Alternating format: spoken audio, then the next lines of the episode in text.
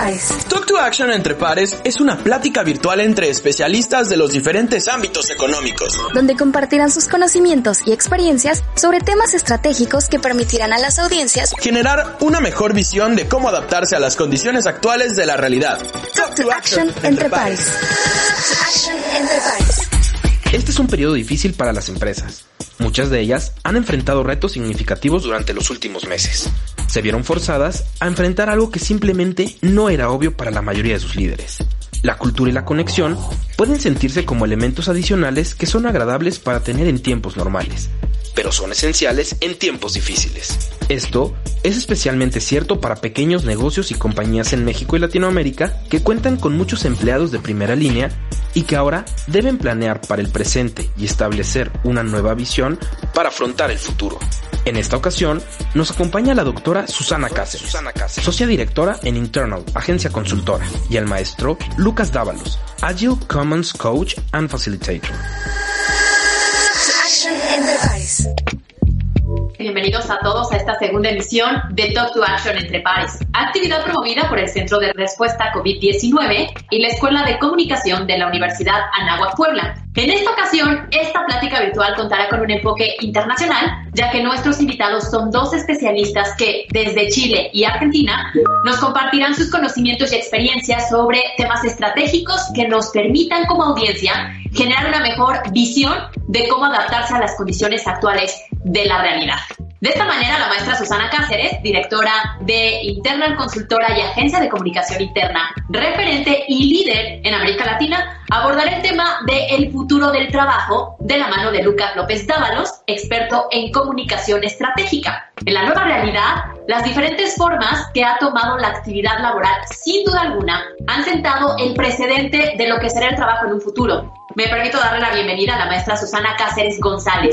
Hola maestra Cáceres, gracias por aceptar la invitación de la Universidad de Anáhuac. Muchas gracias por la invitación. Feliz de estar aquí compartiendo con, con, todos los asistentes a esta actividad que es tan relevante hoy para compartir estos temas que vienen. Cuando me plantearon esta, esta idea de conversar, ¿cierto?, sobre el futuro del trabajo y los desafíos que vienen con esta nueva realidad, pensé inmediatamente en Lucas López Dávalos. Él es comunicador de, desde hace muchos años trabajando en comunicación interna, también ha trabajado en comunicación estratégica. Em, somos además colegas y nos conocimos, de hecho, en un evento en Argentina, así que hoy nos consideramos amigos de, esta, de este mundo de la comunicación. Y Lucas hoy se ha especializado en el mundo de la agilidad. Entonces es muy interesante cómo la transformación digital, que es lo que nos viene, ¿cierto?, forzadamente hoy incluso, él nos va a dar su mirada de esta necesidad de mirar de manera distinta, de colaborar de manera distinta las organizaciones y eh, con su conocimiento como Agile Comms Coach y además como co-creador del manifiesto ágil de comunicación interna. Así que muy bienvenido Lucas y muchas gracias por compartir con nosotros hoy. Muchas gracias a, ti Susana por la invitación, es un placer estar esta noche acá, muchas gracias también a la universidad, eh, esperamos tener un lindo diálogo y bueno, arranquemos nomás. Así es. Quiero partir eh, contándoles un poco el contexto en el que nos movemos hoy día y por qué es tan relevante esta, esta necesidad de mirar cómo nos vamos a empezar a relacionar desde la comunicación en esta nueva realidad,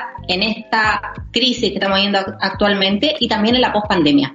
Queremos eh, partir con esta, con esta aproximación a la necesidad de contar con un liderazgo distinto en la pospandemia, que claramente eh, el rol del líder en comunicación va a ser un tema relevante en la nueva normalidad. Y estas habilidades, eh, nosotros partimos este, este año mirando todas las necesidades que teníamos del líder en comunicación y quisimos ir a preguntarle a los expertos, HR influencers de América Latina, qué pasaba con esta, con esta necesidad de nuevas habilidades para el líder que claramente ya está exigido con la situación que vivimos hoy día y seguramente le vamos a pedir mucho más. En todos los requisitos que estamos viendo eh, de las organizaciones para ponerse al día, ¿cierto?, con esta nueva forma de trabajar, aparece el trabajo a distancia, aparece la necesidad de un contacto más emocional, porque no, porque estamos lejos, pero necesitamos estar cerca y sentir a nuestro equipo cerca. Entonces les quiero mostrar esta, este par de láminas de este estudio que hicimos con GoIntegro, que es la, institución que, convoca la elección de los HR influencers de América Latina. Algunas de, la, de las competencias que estuvieron más complejas en este periodo de crisis que todavía estamos viviendo, ¿cierto? A la espera de una, de una vacuna, ojalá en el próximo trimestre, en el primer trimestre del 2021.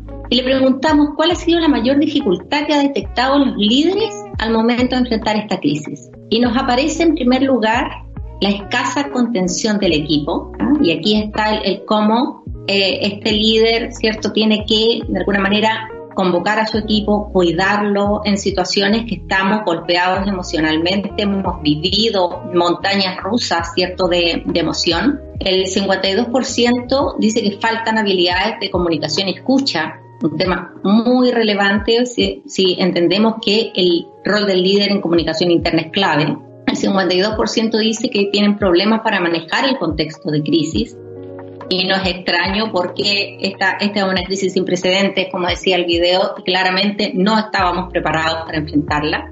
El 44% dice que falla en el manejo de equipo a distancia. ¿sí? Esto lo vamos a ir conversando también con Lucas. ¿Qué pasó con esta, con esta necesidad eh, imperativa de empezar a trabajar a distancia por obligación, no por decisión de muchas organizaciones? Y el 40% dice desconocimiento de las necesidades de su equipo nos encontramos, nos dimos cuenta en que muchos líderes no conocían a su equipo a cabalidad, dónde vivía su equipo, cuántos hijos tenía, cuáles eran las complejidades que tenían para, por ejemplo, trabajar a distancia. Así que les preguntamos, bueno, estas son las dificultades que hemos visto. ¿Qué necesitamos de un líder que tiene que eh, dirigir, colaborar y generar equipo para, para poder salir adelante en las distintas organizaciones e instituciones. Vamos a parecer que nos dijeron estos influenciadores de Latinoamérica del mundo de recursos humanos. Primer, en primer lugar, confianza y autonomía en el liderazgo de los equipos. Estos equipos que están trabajando a distancia, ¿cierto? Que tengo que darle más autonomía. También aparece el liderazgo emocional, una nueva forma de liderar a los equipos para lograr las metas que, que tenemos además en un contexto buca, ¿cierto? En un contexto muy complejo. El 52% dijo flexibilidad y adaptación al cambio, que se dice que va a ser uno de los grandes desafíos en el futuro del trabajo, que va a ser una de las competencias, la adaptación al cambio y además la flexibilidad, que nos va a permitir sobrellevar los distintos desafíos que tengamos. El 44% dijo resiliencia, claramente, ¿cierto? El enfrentarnos y poder salir bien parados de las situaciones que tenemos que enfrentar y el 44% dijo transformación digital. Luego, el 40% comunicación efectiva y escucha activa. Si vemos todas estas competencias, la comunicación es un elemento transversal. Así que en este mundo del trabajo que ha cambiado tanto, eh, creo que la comunicación es hoy clave y va a ser tremendamente clave en la mirada del trabajo del futuro. Los quiero dejar con un video que viene para ya empezar ahí a, compartir y a conversar con, con, Lucas, donde se muestra qué ha pasado en estos últimos años con la evolución del trabajo. Claramente en estos, en estos seis, siete meses que llevamos confinados nos hemos dado cuenta que claramente nuestra oficina está contenida aquí en un, en un pequeño aparato o en un computador. ¿Cómo, ¿Cómo ha sido esta evolución, Lucas, que tú has ido viendo, ¿cierto? Y has ido viendo también en cómo ha cambiado la forma de, de trabajo en, esto, en estos tiempos. Súper interesante el, el, progreso, uno podría pensar progreso, ¿no? Y esa transformación digital acelerada y forzada, ¿no? En estos, acelerada en estos, en estos últimos meses, en este último año, digamos, ¿no? Lo interesante es, yo mientras veía el video recordaba algunos de los elementos que están ahí, pensaba cómo todos esos elementos se fueron trabajando, se fueron transformando con el tiempo en aplicaciones, ¿no? Y no sé, la verdad es que yo tengo una edad en la cual soy de esa generación bisagra cuando yo era chico, digamos, cuando era niño, había un computador en mi casa porque mi padre es científico, pero era la única computadora probablemente que había en todo en todo el pueblo, en toda la ciudad. Entonces ahora tenemos todas estas computadoras y es más, llevamos una computadora con nosotros en el bolsillo. Esto tiene más, más procesamiento que todas las computadoras que tuve en mi infancia juntas. y entonces cuando uno habla con, con sus hijos se encuentra con esos eh, paradojas, ¿no? Como esa pregunta que, me encanta que mis hijos ahora son más grandes, ¿no? Pero escuché de, algún de algún niño que le preguntó a sus padres cómo era el mundo con pandemia cuando tú eras chico, papá, ¿no? ¿Cómo era la pandemia cuando tú eras chico, ¿no? Entonces, cómo se van generando como paradigmas, ¿no? De alguna manera, y en realidad creo que el paradigma que se está forjando hoy lo vamos a terminar de ver dentro de algunos años también, ¿no? Es como algo que está madurando, algo que está cambiando efectivamente bruscamente eh, y que trae, por supuesto, un montón de, incertidumbre, de desazón. Tú comentabas, bueno, ahí mismo en el video se mostraba, ¿no? No todo es color de rosa cuando uno habla de transformación, etcétera, sobre todo en este, en este contexto, donde no es solo y esto es algo que hay que reforzar permanentemente, ¿no? sobre todo metiéndonos en el tema de comunicación interna, ¿no? Cuando hablamos de trabajo remoto, escucha, este es un trabajo remoto muy especial, es un trabajo remoto en el cual las personas eh, hemos sido como empujadas a trabajar en forma remota eh, sin estar del todo preparados, ¿no? Esos hogares, desde la conectividad hasta la asistencia en casa, el cuidado psicológico, bueno, todo esto vamos a ir conversando más adelante, pero es voy abriendo el juego un poco para que vayamos planteando un poco el escenario, ¿no? A veces la tecnología eh, por otro lado, nos, a, muchos por lo menos agradecemos porque podemos seguir haciendo esto, podemos trabajar, etcétera, pero también ha dejado eh, serias consecuencias, ¿no?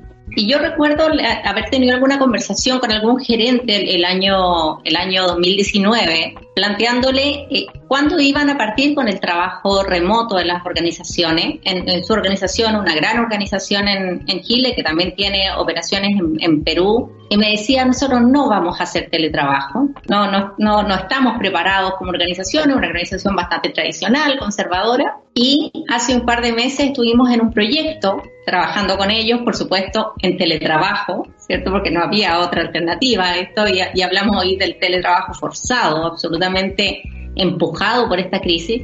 Y, ya se empezaban a dar algunos avistamientos de que se iba a poder ir paso a paso, como es, como es el plan del, del gobierno en Chile para ir volviendo poco a poco en esta nueva normalidad y le pregunté si estaban ya viendo planes de volver a la oficina y este mismo gerente me dijo, aquí nadie está preocupado de volver, ¿ya? ¿Para qué vamos a volver si hemos visto que funcionamos perfecto? O sea, el, el cambio que se originó en estos cinco meses, seis meses, en donde tuvimos que ir a, a trabajar a distancia y empezar a utilizar las herramientas que a lo mejor estábamos subutilizando también, y optimizar otras que teníamos, em, hicimos lo que pensábamos hacer en los próximos cinco o seis años.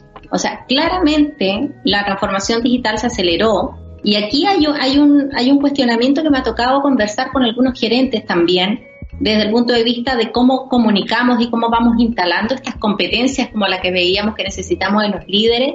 Y algunos plantean que les da, les da un poco de temor el que volvamos atrás cuando ya pase esta crisis y tengamos que volver a una normalidad mucho más conservadora. ¿Cómo ves tú ahí, Lucas, en, este mundo desde la agilidad, desde la colaboración que, está impactando hoy en, las organizaciones? ¿Cómo podemos hacer para que no volver atrás, sino que seguir impulsando la transformación digital de, las empresas y de las instituciones en general? Buena pregunta. Ahí lo que pensaba es, eh, toda organización está tan transformada como está su CEO, ¿no? O sea, como, como límite uno podría pensar, o es tan ágil como, ¿no? A mí me gusta pensar eh, la agilidad, digamos, en un sentido amplio, porque probablemente mucha de la gente que nos está escuchando quizá ni sabe lo que es agilidad, ¿no? Entonces, eh, hay que ir como, digamos, entendiendo que venimos de la comunicación, y estas eh, famosas metodologías ágiles son el mundo agile, digamos, es algo para nosotros nuevo, si bien tiene unos 20 años de, ya estar eh, funcionando activamente, en, sobre todo en el hemisferio norte, ¿no? Eh, para nosotros comunicadores y latinos es como nuevo y bueno, vino asociado a este cambio de paradigma que trae la transformación digital que había comenzado, pero como decíamos antes, se aceleró brutalmente este año, ¿no? Por necesidad. Eh, y ahí pensaba, bueno, toda organización es, tan eh, ágil como lo es su CEO, o sea, la transformación va a llegar tan lejos como llegue eh, la propuesta, digamos, estratégica que tenga esa compañía, pero estrategia dura, no estrategia de comunicación, sino estrategia en general, qué estrategia de negocio está planteando y hacia dónde se imagina su futuro te diría, esto también cambió, la noción de futuro, ¿no? este año no, uno, me, gusta hacer un chiste como de vez en cuando decir, estamos a 138 de marzo, ¿no? Porque realmente uno entró en una cosa eh, como muy, como la película esta de la, del Día de la Marmota, ¿no? Como uno vive todos los días lo mismo, de alguna manera está en la casa, trabaja, está encerrado, bueno, pasan una cantidad de situaciones. Eh, que son tragicómicas, ¿no? Y quiero quedarme con esa idea de que tampoco insisto mucho con esto de que no es todo color de rosa, ¿no? Y que hay que ir manejándolo y ahí la comunicación y la cultura tienen un aporte importantísimo para hacer y por eso la comunicación interna se volvió un asset, porque como bien decías, de repente ese líder se empezó a preocupar de su gente, enhorabuena, este, como personas integrales que somos, y ya no solo como el trabajador que viene acá y me cumple un horario y me da cierto valor y se va, y ya después no me importa, eh, cómo, cómo se entretejió y cómo lo que es la vida personal y la vida laboral ya están súper entretejidas. ¿no? Entonces, volviendo a tu pregunta, creo que lo, lo mejor que uno puede hacer es ir logrando eh, hitos o milestones, ¿no? ir poniendo hitos que realmente hagan que efectivamente como conquistas lo veo, ¿no? Como un ejemplo, ¿no? Alguna, alguna actividad que normalmente se venía realizando en forma presencial, ¿no? Que se hace todos los años en, en todas las empresas en las que nos toca colaborar, eh, de repente este año, bueno, no se puede hacer ese, ese meeting que se hacía, bueno, no se puede ya juntar a todos los colaboradores por razones sanitarias, perfecto. ¿Cómo hacemos para tener un evento de similares características, pero en este formato? Entonces ahí como me gustó muchísimo lo que dijiste, lo que, que había herramientas que veníamos como subocupando, ¿no? Sub eh, explotando. Y ahí hay algo de la técnica que ya no es simplemente una herramienta digital o, o cierta aplicación, etcétera, sino también la creatividad. Hoy en día la creatividad ganó un lugar, o sea, digo, pienso en el perfil de ese comunicador eh, que está ávido de aprender. Y pensaba mucho en esta, en cosa del aprendizaje. Quienes modestamente nos hemos dedicado toda la vida a aprender y nos encanta aprender, bueno, hoy quizás tenemos cierta ventaja comparativa, pues nos gusta aprender, entonces en este contexto estamos como esponjas, tomando todo lo nuevo y diciendo, a ver cómo lo hiciste tú y cómo, y, y, a ver, cuéntame, y se dio muchísima más como interacción y pudimos como intercambiar muchos más conocimientos rápidamente porque era necesario, ya no, ya es como que esta cuestión de los pares, de hecho esto es una conversación entre pares, ¿no? Que saludo que, que se dé, ¿no? Y, y, me parece fantástico. Pero este contacto entre pares, creo que este año en particular eh, fue mucho más eh, notorio y pasamos quizá de la competencia a la colaboración, pero sin escalas, ¿no? O sea, fue directo. ¿Por qué? Porque cuando uno tiene que sobrevivir, digamos, deja de lado muchas, muchas restricciones, muchas eh, barreras, ¿no? Entonces digo sobrevivir teniendo en cuenta la pandemia, pero aparte sobrevivir, digo, sin ser tan dramático también de decir, bueno, pucha, no podemos hacer los eventos que teníamos que hacer, eh, ¿cómo los hacemos? Y entonces hay que aplicar todo, todo lo, lo que uno conoce como comunicador, buscando siempre, eh, como te decía antes, generar esos, esos hitos o esas conquistas o esos eh, milestones, ¿no? Eh, y este año va a quedar como el año en que lo hicimos y, lo, y logramos hacer un evento colaborativo en línea donde la gente realmente salió súper motivada, súper motivada. Digo, hablo en mi caso, digamos, lo he visto más de una vez durante este año y me parece que se puede lograr. Obviamente requiere como ciertas habilidades de facilitación, por ejemplo, especiales. Esto que, que, que Carolina hace todos los días, digamos, de poder manejar el manejo, obviamente el manejo de, una cámara o poder presentarse, hablar correctamente, tener una buena dicción. O sea, la, hoy la, comunicación es algo integral, ya no es solamente escribo bien o soy buen periodista y entonces, bueno, redacto correctamente. O sea, hoy realmente el, el, periodista interno es, tiene que ser una especie de, de, como, no sé, como de hombre medieval, digamos, ¿no? de, del medioevo, que del, mejor dicho, del renacimiento, que conocía todas las artes y dominaba todas las artes, ¿no? Así me lo imagino yo, como, como una especie de Leonardo da Vinci, ¿no? Qué, qué bonita metáfora este, este Leonardo da Vinci que, que ten, yo creo que todos tenemos dentro, ¿ah? y que claramente, como dices tú, hoy tuvimos que empezar a, a sacar esos aprendizajes, a aprender, a mirar a otro, a escuchar más también a la organización, absolutamente saber cómo estaban, qué les pasaba. Eh, y también no, nos pasó, y creo que hay, un, hay una preocupación hoy también con todo este uso de la tecnología, que me imagino que muchas de las personas que nos están que nos están viendo y escuchando ahora, les debe haber pasado que tenemos, hay un, hay un estudio en, en, Estados Unidos que se hizo que dice que estamos trabajando mínimo en promedio 48 minutos más al día, porque nos da esta facilidad, ¿cierto? La conexión de estar, de estar en el, minuto adecuado, eh, de repente tienes así entre medio de todas las reuniones virtuales, se te agrega otra de manera espontánea y nos cuesta desconectarnos. Y ahí también creo que en el futuro del trabajo vamos a tener que hacer distinciones,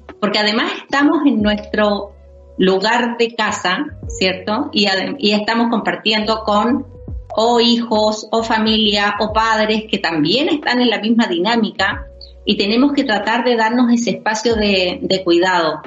Eh, uno de los temas que, más preocupa hoy es el tema de la salud mental de la gente por esta no desconexión, por esta sensación de que estoy conectada todo el, todo el rato. Y por otro lado, el, el que los líderes nuevamente, que son modeladores, se eh, alineen en darle el espacio de descanso que un trabajador requiere. Hay un, hay un caso que me tocó conocer de un gerente en Brasil, de una que tiene muchos trabajadores en esta empresa, como 3.000 trabajadores, y se empezó a dar cuenta este, este CEO, o era el presidente, el director ejecutivo de la compañía, que la gente estaba realizando reuniones incluso a la hora de almuerzo, que no había descanso y se empezó a preocupar porque justamente cómo estresamos a la organización con, con, con esta forma y además tenemos que buscar un equilibrio porque si esto llegó para quedarse, bueno, no, no podemos estar estresándonos permanentemente.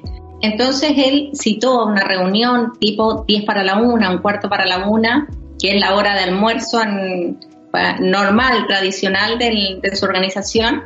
Él lo citó a un, a un streaming, a todos. Por supuesto, todo el mundo se conectó, aunque era hora almuerzo, porque era el presidente ejecutivo, ¿cierto?, que lo citaba. Y cuando todos estaban conectados, él dijo que solamente los había citado para recordarles que era hora de almorzar, que se cuidaran, que se tomaran su espacio, que no ocuparan este espacio para, para hacer reuniones porque necesitaban ese tiempo también para estar con la familia, porque la familia hoy trabajamos en casa, estamos con los niños, sé yo, con la pareja.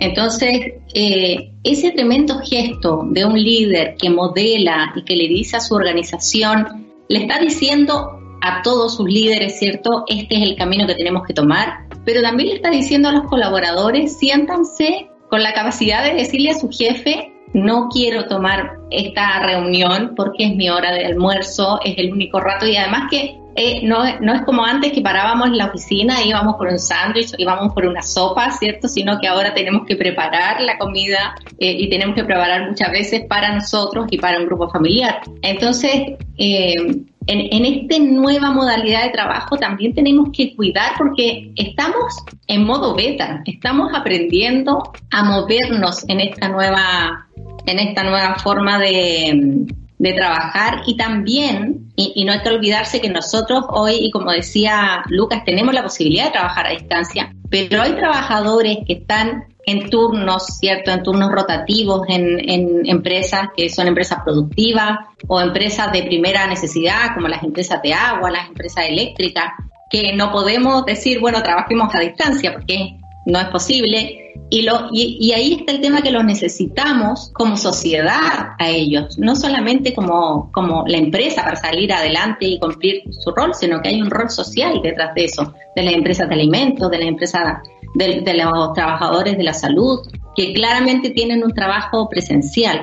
Y ahí también tenemos que ver cómo va a ser eh, si, tenemos vacunas, seguramente va a minimizar el impacto, ¿cierto? Pero si no, también tenemos que llegar a un equilibrio de cómo vamos a trabajar. Seguramente esta, esta nueva modalidad de distancia física en los lugares de trabajo, de sanitización, lo que va a pasar en los colegios, también va a ser una nueva forma de, trabajar en que vamos a tener que, que llegar a este punto medio, creo yo, eh, hoy día llegamos a un pic en todos los temas, vamos a llegar a un punto medio, pero lo más probable es que esta forma de trabajo, tanto la distancia física como la, distancia en el teletrabajo, yo creo que no va a haber vuelta atrás, va a ser como la, forma de, trabajo que, que se viene. No te pierdas la segunda parte de Talk to Action entre pares, con la doctora Susana Cáceres y el maestro Lucas Dávalos.